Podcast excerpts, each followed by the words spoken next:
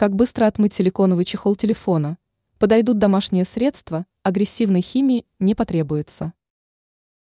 Если вы нашли пятна на поверхности чехла для телефона, то к чистке лучше приступить сразу же. Дело в том, что силикон достаточно быстро впитывает грязь, и с течением времени избавиться от нее будет сложнее. Даже если вы не видите никаких загрязнений, то старайтесь мыть его хотя бы каждые две недели. Давайте посмотрим, как можно быстро отмыть силиконовый чехол. Как отмыть чехол для телефона из силикона? Вот несколько способов. Влажные салфетки. Метод подходит только для свежих пятен, но работают салфетки отлично. Протрите не только снаружи, но и внутри. Мыло. Подойдет даже хозяйственное, просто натрите грязь мылом. Лимонный сок или кислота. Средство даст возможность избавиться от сложных загрязнений, желтизны и потемневших участков. Пищевая сода. Поможет вернуть былой блеск прозрачному чехлу для телефона.